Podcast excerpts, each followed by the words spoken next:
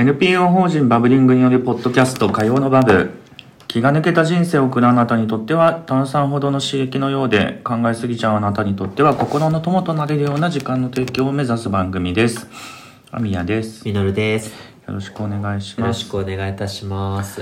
サンフランシスコに旅行に行っていた結果はい。えー収録ができませんでした 大変失礼いたしました。申し訳ございませおん。帰りなさいませはい。第、第一弾で出てくださった俊介さん、ありがとうございます。ねどうでしたサンフランシスコ10日ぐらい行ったんだっけえっと、日数で言うと11日だけど、まあ、飛行機の時間が、行きが9時間半、帰りが11時間ぐらいだから、まあ、10日、実質。うんうんうんうんああ合算してねそうそうそう24時間ぐらい消えてるからまあ、10日ぐらいかなという感じでした。うんうんはいまあ、いろいろ良かったです。あれでしょ単身でパートナー家族の家にパートナーいないのに行ったってことでしょそうそうそうそう。あのー今ね、仕事も、あの、ええ休みじゃない、辞めてるし、いい機会かなと思って、一応今年中には行く予定なんだけど、その前に、一旦自分で行ってみて、なんやろ、どんなもんかな、生き、生きていけるかな、みたいなのを確認するために、あの、い行ってまいりましたが、うんあの、だいぶだいぶ向こうの家族がやることとか、あの、あと、お友達えっ、と、パートナーのもともとお友達なんだけど、日本に旅行来た時とかにうん会った人もい,、るから、子たちもいるから、そういう人たちと会ったりとか、うんだからなんか普通の生活をするというよりかは、まあ本当にがっつり旅行で、うんいろんなところに連れてってもらったりとか、うーんあの、ご飯食べたっていう感じにはなりましたが、うんうん、よかったなと思います。行っえてそ。の目的は果たせたのイメージついたのあ、あの、そうだね。なんか一番まず大事なのは食事かなと思っていて、うん日本で食べてる食事、まあ、食生活、主に自炊だけど、うっんていうのが維持できるだけのうん食料品うんとかうんがあるかどうか、それが買える県内にあるかどううんうか、んあとまあ外食うんうんもあの結構したんだけど、うんまあね、正直外食はやっぱね、高い。日本のね、2倍へえするし、うんえっ、と、食料品もまあ高い。うんが、でも、物の揃いとしては、やっぱこれなんか20年前とか30年前に行ったら全然違ったと思うんだけど、うん日本スーパー、韓国スーパーに行ったら、うん大体ある。うん日本のものが。納豆、あへええー、なんだキムチ、うんえー、それふりかけとか、うんもうね、ほとんどあるから、へー物がなくて、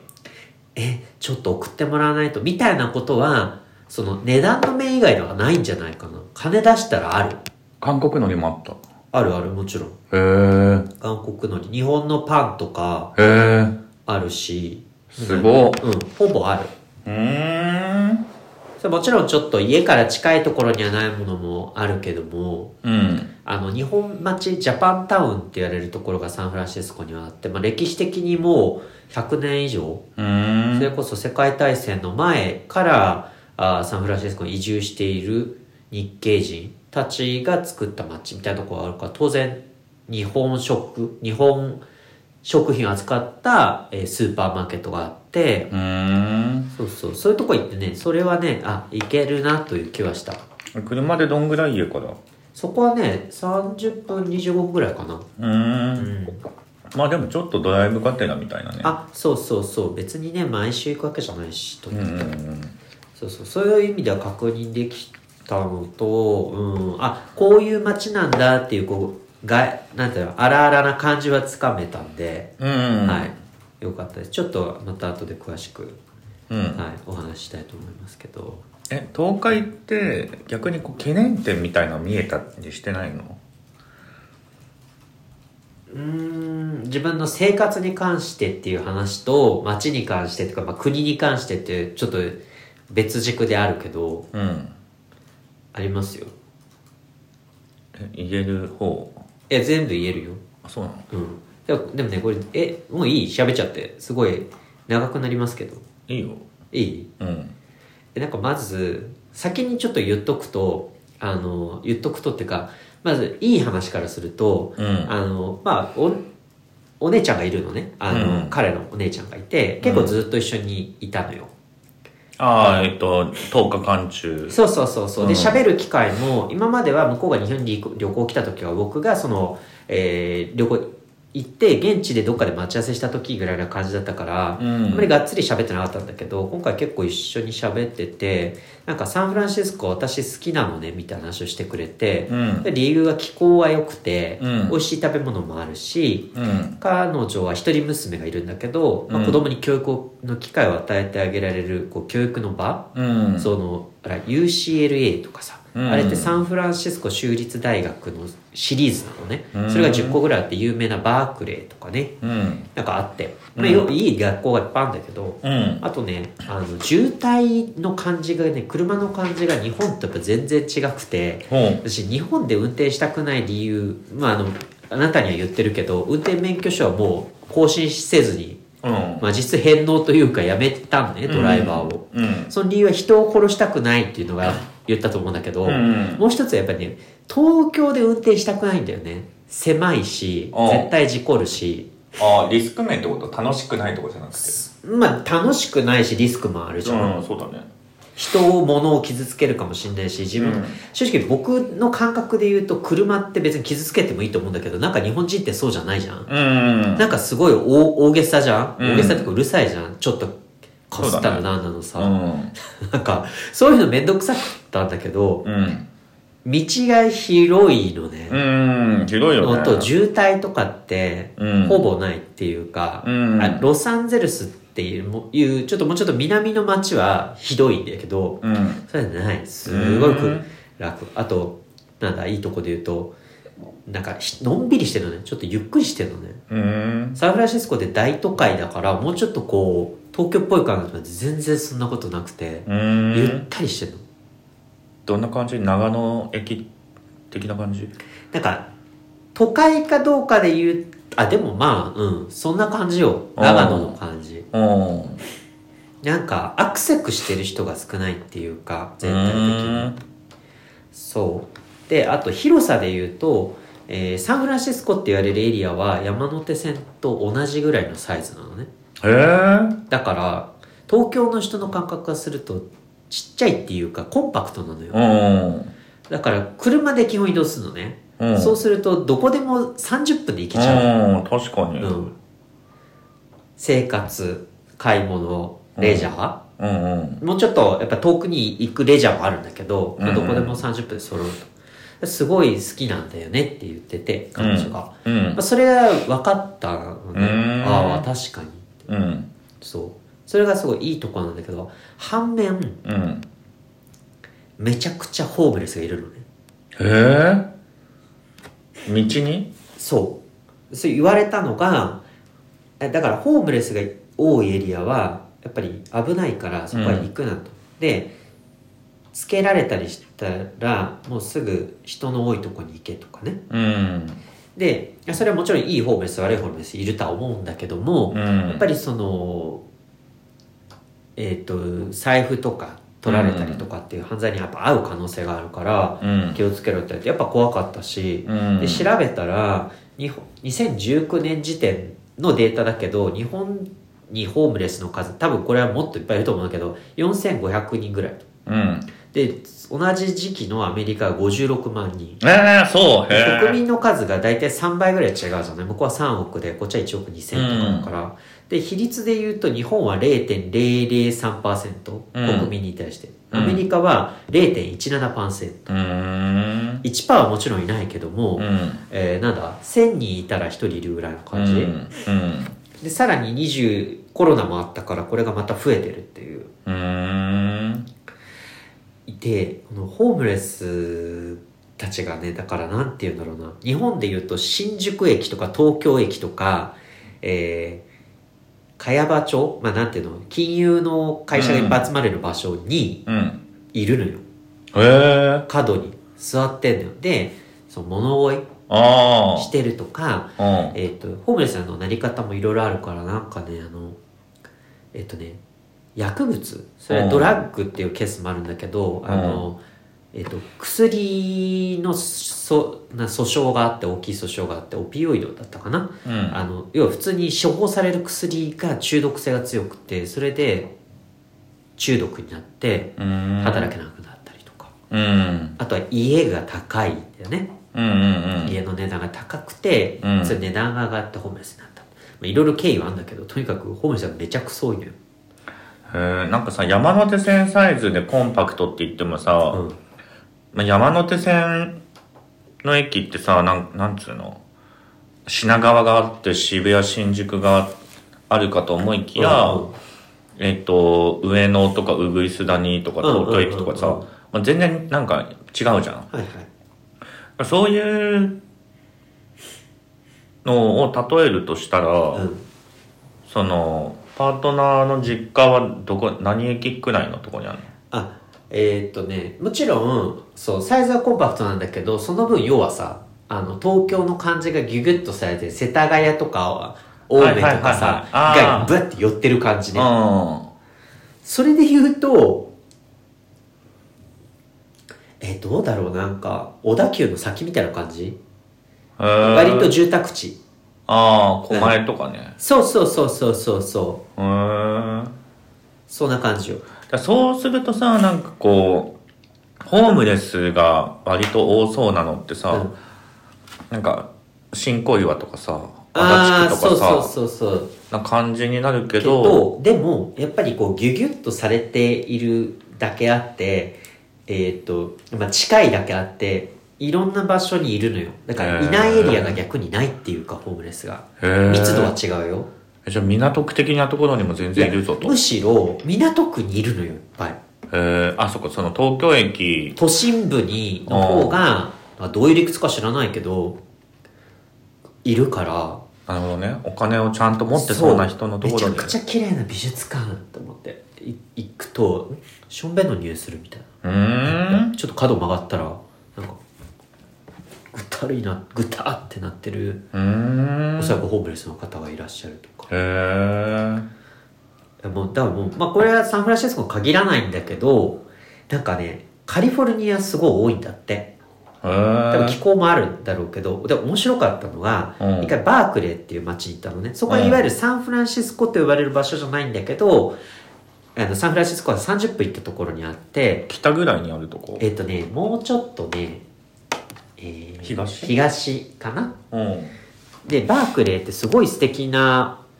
街なのよ、うん UC バークレーって言われるすごいもう賢い人たちが学生ね、うんいてでおしゃれなレストランもあるのようんうんですごい素敵な街なんだけどそうお姉ちゃん曰くあ「ここ結構ホームレス多いのよ」って言って「うんなんで?」って言ったらうん「この人たちはナイスな人たちだから」ってナイスってつまり親切優しいって意味ね、うーんなんか日本と違ってホームレスの人たちに対するその考え方はそもそも違うみたいでう、ーんなんかこう優しくしてあげるっていうか、うんそのお金を渡したりあるいはその州とか国がほシェルターを作ってうん保護してあげるっていううん多分このキリスト教的な感覚があるんだろうねうーんだけど日本とそこは違うよね日本ってさやっぱりそのホームレスの人たち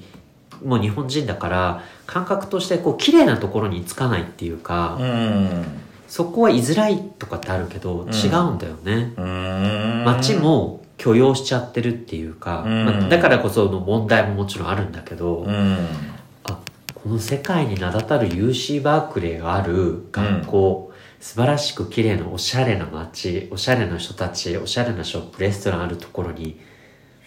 しょんべんの匂いするみたいなうーん角曲がってあやっぱいるみたいなへ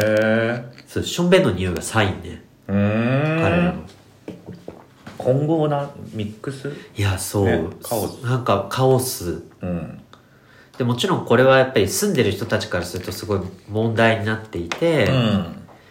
あのそこがやっぱ難しいところよねお追い出したりすることはやっぱり彼らの美徳ではないうんのはあるみたいうで、んそのアジア系のアメリカ人である彼の家族からするとまた考え方はちょっと違うんだけどうんうんきっとほら勤勉さが売りな家族あの、あ人種じゃないうんうんそうすると怠けてるように見えるうんのよね、うん私は必ずしもそうは思わないから彼らが結構言ってたことに対してうーんっていうなんていうのうんなんか、本当にそうかしらねっていう、うんまあ、バブリング的なものの見方もきっとあるんだろうけど、うんだけど彼らが困ったり迷惑するのも分かるし、うんなんか難しかったねうーんなるほどねじゃあそれがあの、まあ、懸念点というかそのか価値観のところを含めたうん新たな気づきってことねかきあの価値観ってそのパートナーの家族の価値観とそうそうそうそのあの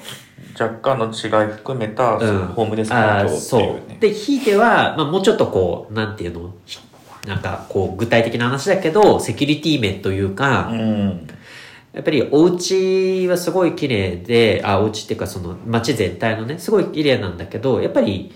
あのーセキュリティ面はすごいやっぱり日本とは違うよね。うんあの、えーっと、なんだろう、窓に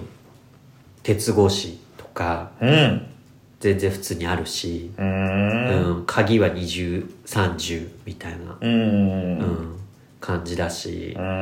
やっぱそのなんかすごく表面で見える観光旅行客として行った街も素敵ね綺麗ねっていう、まあ、実際お庭綺麗だったりするんだけど、イメージと彼らがその普段生活をしていて感じているその安全面への配慮とかっていうのはやっぱ深く入んないともっと分かんないだろうなとかっていううんのはそのホームレス問題であるね。うーんなるほどねそうねあとちょっともう一個面白かったのは、うん姪っ子がいるのね、うんあのお姉ちゃん家族にはね、うん今ちょうど高校1年が終わったところでもう23年すると大学に通うのね、うんで彼女はすごい賢くて、うんなんか1年ちょうど終わったところだったんだけどその6月で、うんええーっと評価がオール A みたいなので表彰されてて学校で、ー、すごっそ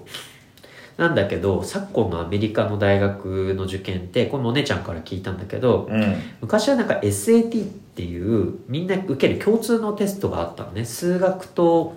国語みたいな、英語みたいな。うんなんだけど、それをね、どんどん不要にしてるんだって、大学が。うーんつまり、テストの点うんじゃないところで見ていうて、んじゃあなんで見るかっていうと、まあ、在学中のテストの成績っていうのを学校がうんその大学に対して出すかこれはもちろん重視するんだけど、うんエッセイとか、うんうんその子がどういう課外活動とかスポーツをしたりあるいは、えー、とボランティアに勤しんだりしたかという点、うんでもう一つは、えー、とまあそこはもちろん彼女は抜かりなく頑張って親もやってんだけど、うんアジア人は相対的にやっぱ不利になっちゃうんだってアジア人は勉強ができるから、うん昔はもっと勉強の点だけで生きたんだけどそうじゃなくて、うん大学もあの今言った課外活動とかとあとはもう一つやっぱそのダイバーシティというかす人種うんうんレイスの面でうん多様性を求めてるから、うんそれだけでちょっと一個アジア人っていうだけでうん一個下になっちゃうっていうかあのなんていうのウェイティングこうリストがあったとしたらうん上に上げてもらえないっていうか他が全部完璧でも多様にしたいんだとするとさそのアメリカ人、アメリカ人って何を持ったアメリカ人というのかもあるけど、うんまあ、その白人たち以外のアジア人とか黒人とかが混ざってく方が多様じゃんそうだねえだからなんなんでそれがこう下になるのああえっとちょっと紛らわしい言い方をしたけど同じ成績を取っても下になっちゃうって話黒人と同じ成績を取っても下になるのアジア人はなん人数多いからそうそうそうそうあーそその点を取ってるアジア人が多いからああなるほどねはいはいはいはい、あの勤勉だからってことねだから当然もうテストの点だけで言ったらアジア人は上に出ちゃうのよ絶対あやっぱ黒、まあ、これちょっと事実かどうかわかんない彼女が言ってたことだから黒人とかはか宿題とか学校のテストとかっていうのを家で別にーうんやれって言わないんだって、うんで彼女は当然ちゃんとやるし、うん学校の課題も学校のつなんていうの授業も真面目にやるけどそうじゃない子が受かる、うーんそれはすごいフェアじゃないしクレイジーって言ってた、あだからわかるよねそれ言ってることは頑張ってる子が報われないっていあ。う。うん彼女たちからしたらうん、そうだね。うん、だけど、一方で大学が狙っていることも分からいでもないというか、あー同じようなうん絵に描いたの真面目な子がうばっかり来たとて、それはなんだろうな、あの、長期的に見た時にいいのかっていうと、うんあの、そうじゃないうんだし、うんうんそうねだからなんかああそうかこれがこのなんていうの国に起こっている問題の一つなのかなっていうのうをーん身近で垣間見えたといううかんいや解決策はわからないんだけれども確かに自分が社会に出てみて勉強ができた子が世の中に対してインパクトを残せるかっていうと全くそんな話ではないっていううのはん肌で理解してるし分かってるし、うんう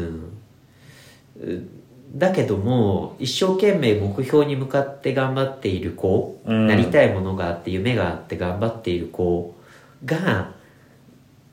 報われないっていう世界でもあるんだなっていうか、あうんのアメリカの大学受験の場合はね、うんうん、そうね、まあでもそういうの含めたアメリカンドリームなんじゃないのかなまあアメリカンドリームって言ってた時代と今のアメリカンドリームは違うだろうけどそうだねでもそんなだからどういうこう生まれであってもうんうんチャンそスそってそいうのはやっぱベースの考え方であんあんのかなってうんうん思っちゃいましたそうね、うん、まあそのフェアじゃないって彼女が言ってて本当その点に関しては確かにフェアではないなって思ったっていうそのねが、うん頑張る子が報われないといううんそうそうあのうんまあでもそれはなんかチーった後になんか他の人種の人とコミュニケーションとみのりくんが取っていく中で、うんうなんか別の見解とかも聞いて、うんうんうんそうだねうん、なんかその話その後の話も聞きたい、うんうん確かにいやまあ僕はなんかそれを見てかわいそうにとは一生思ったもののうんまあそれって別に大学に限らずいろんなところで言えることだしそうそうそうそう長時間労働している人が偉いのかとかうさ、んいやそれとこれとは違うしう、んうん、そのスコアってさ結果であってなんていうの長期的に見た結果じゃないというか学校のテストってさうんだからなんかあのただそれがすごい身近な事例であったから、うんあなるほどこうちょっと良かったなっていうかそれを感じれてう今ん回、そうねうんうん、そうねちゅうことでまあまあそのなんか不安に思ったことっていうのはそういうところなんだけど、冒頭のお姉ちゃんが義理のね姉が言っていたサンフランシスコはとてもいいところで大好きでっていうのは丸ごとすごい分かるうん分かった分かった一方でうん彼女がその好きって言っていいいる中にもいろんななんかなんていうの妥協だったりとか、うん不安に思ってることがあるっていうのも少しこのなんかたかだか10日だけどう、ん旅でそう感じられたなと思いましたねうんまあでも良きよ良き経験だったってことですよね、よかったうん、移住前のウォーミングアップそうねその1みたいなねそうだねあとなんだろうなあなんかあの一緒に住んでたのはお母さんなのねうんパートナーのねお母さんなんだけど、だからあ一緒に住んだらこんな感じなんだろうな向こうの家でって一応最初向こうの家で住む予定だったからさ、ううんん、分かったんだけどこれ早いとこ家出た方がいいわと思って あの合わなかったとかじゃないやっぱりいい人だし、うん良かれと思ってただなんか行った間にワクチンを受けさせられてコほうロナのうん一応ね行く前からあの受けたらって言われててはなんでと思ったんだけど、うん彼女の理屈曰くうん申し過ごしたら外国人も含めてあ外国人は、えっと、無料じゃなくなると。うんで近所のスーパーで受けられるし、手っ取り早いって言われて、うんあそうっていうなんかなんか適当な言い訳してこ答えろうかなとかと思ってたんだけど、うんなんか結局行ってグイグイされてなんかどっちにするモデルナファイザーみたいなこと言われてうんえじゃあファイザーでみたいなのを で打ったら案の定さ副反応出て、次の日ぐらいまで結構きつかったんだけど、うんうんだからお姉ちゃんとかに「ノーって言わなきゃダメよあの女は」って言われて、うんでパートナーからも「え受けたくなかったらノーって言いなよ」って言われて「いやそんでもさなんかもう10日もお世話になってさ、いろんなあるあれたなんかいろんなもの食べさせてもらって、うんドライブも連れてってもらってしてるのにちょっとなんか初手でノーは、うんと思って受けたんだけど、う本ん当受けなきゃよかったと思ってそれはお姉ちゃんに後で愚痴ったんだけど「うんあノーって言えばよかった」って言って。そうねいやそれはだからなんていうの万事こう推しが強いというかでもなんかそれってあの日本のおばちゃんと同じじゃないなんかただなうちにやっときなさいよってことでしょそうでもそこが問題であの前に言ったかもしれないけど英語でしかお互いコミュニケーション取らないし、うん取れないし、うんうんお互いその第二言語だからう、んこその良さがあるって話をしたよね、うんうんうんあの真意がうんうん良くも悪くも伝わりづらいっていうかうさ、んだうんうんけどこれもまた悪いところでうんその断るっていうのもやりづらいのよちょっとこれが日本語だったらね、ううんまいこと言って断れるのうんうんうん今度ね今度ねみたいなさ、うんこのなんていうの今度ねに含めるこうんの、うんなんていうのちょっと嫌がっちゃないんだけど、うん今回じゃないよねっていうこのうん説得の仕方が日本語だとできるんだけど、うんで英語だとまだちょっとそれが難しかったなっていうのがあって、えそれはでも日本人同士だったとしてもさおばちゃんの推しに負ける日本人たちはいっぱいいるわけじゃんそうだから別に気持ちは負けてないの私はあなたはね、うんだからおばさんに勧められても、日本だったらやらないってことでしょそうそうそうそうそう日本語で日本語で返せるんだった戦えるらかねまだだから自分の英語に自信がないんだと思ううん、それはまあ頑張ってなんだけどなんかそのえ韓国系アメリカ人だっけいやいや香港系ね香港系アメリカ人あんただから最初韓国乗りって言ったのいやあんたが韓国スーパーって言ったわけよそれはだって香港系のスーパーなんてないから あそっかそうそうそう韓国系スーパーってなんかでかいのあの多分韓国人もいっぱいいるからだろうと思うんだけど韓国系スーパーででかいのがあるはいはいはい、うんえでほ香港系よおばさんおばちゃんって香港系アメリカ人あそっかでもだからいや香港でも韓国でも日本でもうんいいんだけど、おばちゃんってうん海を渡っても一緒なのかどうかに興味が湧いてしまったあ大体一緒ね大体一緒うーんうん大体なんか身につけてるものもえなんかそれ大阪で買ったのみたいなうーん感じだし、うーん一緒よね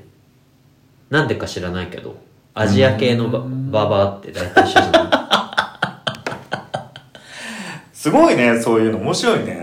いなんでだろう、ね、ろうね何がそうさせるんだろうまあ、だから根底にあるなんかこうね思想とか生き方とか年の取り方があるんじゃないのそうなのかもね推しが本当に強い。で、耳ついてるってぐらい、いや、ノーって言っても話聞かないから、うんおばさんもそうじゃん。そうだねあとお得が好きとかそういうだそうそうそうそう。服買ってあげるって言われて、なんか、アウトレットで、うんえこれはって言ったら、なんか、高すぎるって言われて、うん話ちげえじゃんって。あんたを受け入れる家族はちょっと嫌だけどね。問題発言じゃない、今の。問題発言じゃない。そうなの。うーんえそうまあちょっとその脳ねでだから一緒に住むのはいいんだけどこれ長引くとなんかどうなっちゃうんだろうみたいななんかそうね。うん え、なんかそこはもうノーなんじゃないのやっぱアメリカはノー、イエスかノーかじゃんって言うじゃん。そうそう繰り返しますけど私はノーとはね言ってるのよ、あ、言ってんのうね。んこのそのワクチンの件に関してもね、うんでも話を聞かないのよなんていうなるのこの脳は多分 言うてああ。言うてあんた受けるでしょみたいなそのうん。ので永遠言ってんのよなんつってかよくわかんない時もあるんだけど、うん。うん、だからそのね脳がちゃんとまだ伝わらない脳なんだな私の脳はと思ってあれ、笑顔で言ってんじゃないのああそうかも笑顔ノーはダメよ。うん、真顔ノーよ。うん、そうそうそうそう そう。それを身につけんのよ。なんかそそうねもっともなんだけどなんでショックな顔してんのいやなんであんたが言うのよと思って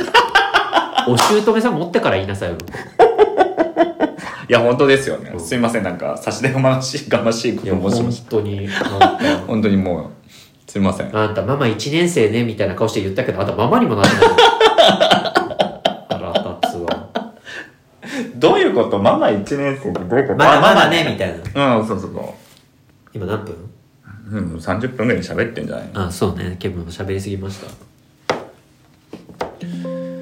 え、どうするあ、ちょっと私、一言言っていいどうぞメガネなくして、メガネってなくすものだと思ってなかったんだけど、うんどう思います 話題ひ どいね違う。本当に今、こえなの、くすってごめんごめんそう今おっしゃった通りなんだけどなくすことってあるメガネを壊れるはわかるよそうでしょうんだから俺も動揺してんのよ。さっきなくしたって気づいたから、1時間前とかなの。どこでわかんないの。えだからさ、もう本当に困ってて、なんか、あの、耳鼻科行ってたんすよ。耳聞こえない問題あの、今日今日今日今うん日。うんうん今日なんか通院日うで、んで、もう3時間くらいいたの、うんう病ん院。うんで、もう疲れてて、なんかこう、耳鼻科で子供が大騒ぎしてて、なんか悲鳴あーうるさいねそうで、今俺その音増幅しちゃうのよ。ああだからもう子供の悲鳴が爆音すぎて、うんうんうんうん爆音の中し医師が目の前で喋ってんだけど、んもう気持ちどっか行っちゃってうるせえってなってたから、うん俺がうんだからちょっとえっ、となんだ子供の声が聞こえないとこに行きたいみたいな話しうんうんうんてうんたりとかして、はいはいはいなんかいろいろこう対応かわ変えてもらったりとかしてたのでもその3時間で結構疲れちゃって、うんうんうんで土曜日から入院するんだけどごめんメガネはいつ出てくるえそうだからそういうなんか情報が多かったのうんうんうんだから疲れててどっか行ったごめんごめん全然わかんないんだけどメガネはかけてたのその時はかけてとかあのかけて行ってるのかけてずっと待合いるし先生とも話をしてるしそのはずうのはずあそうそうそうそう、それはそのはうず、んで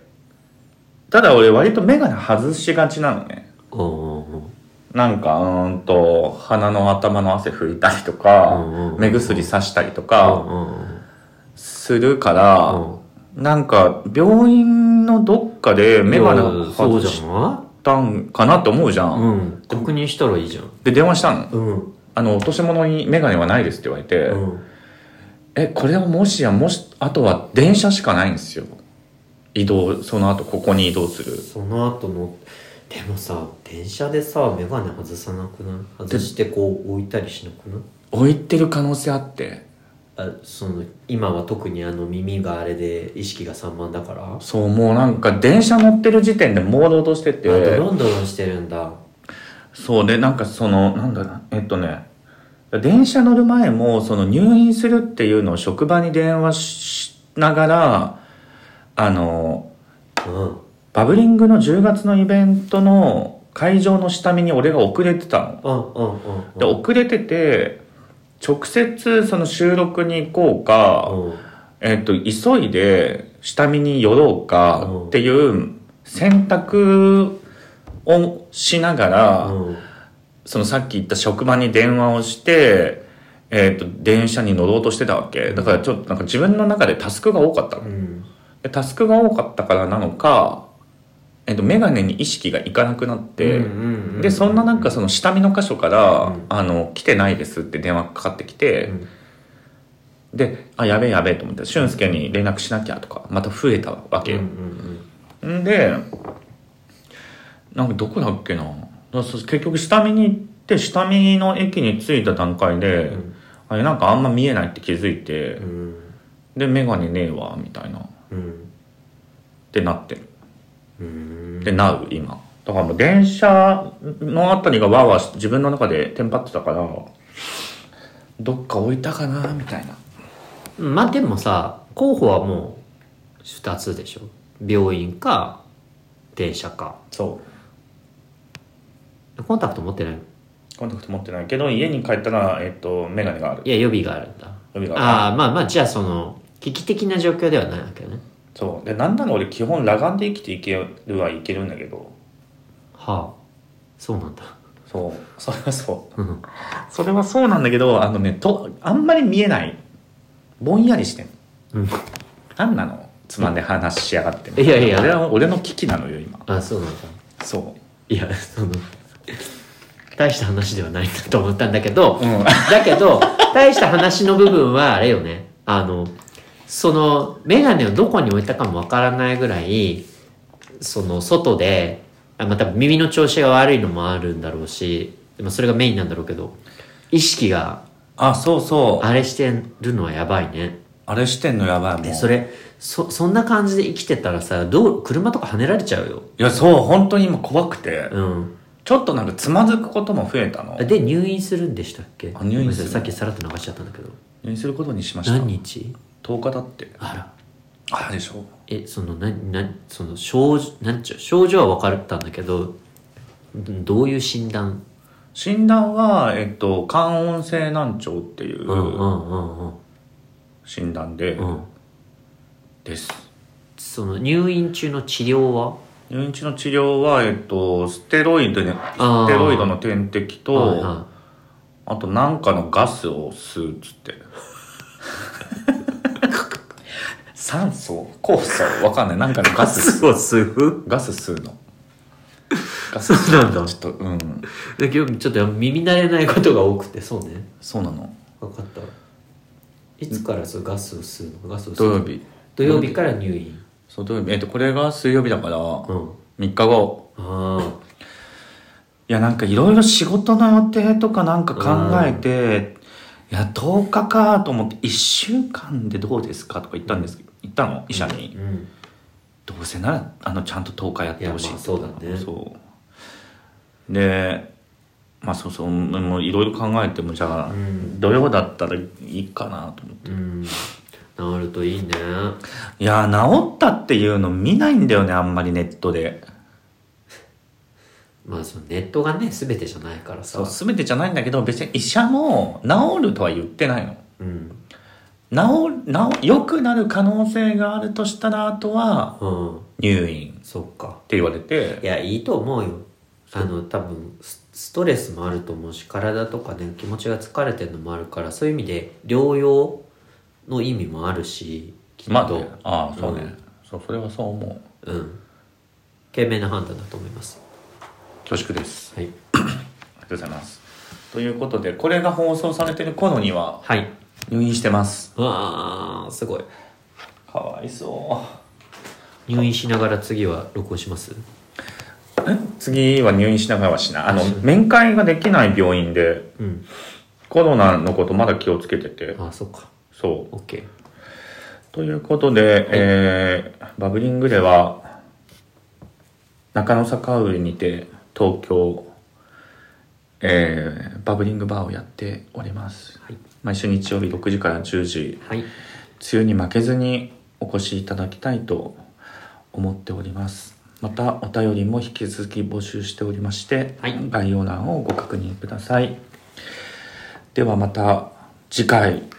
ありがとうございましたありがとうございました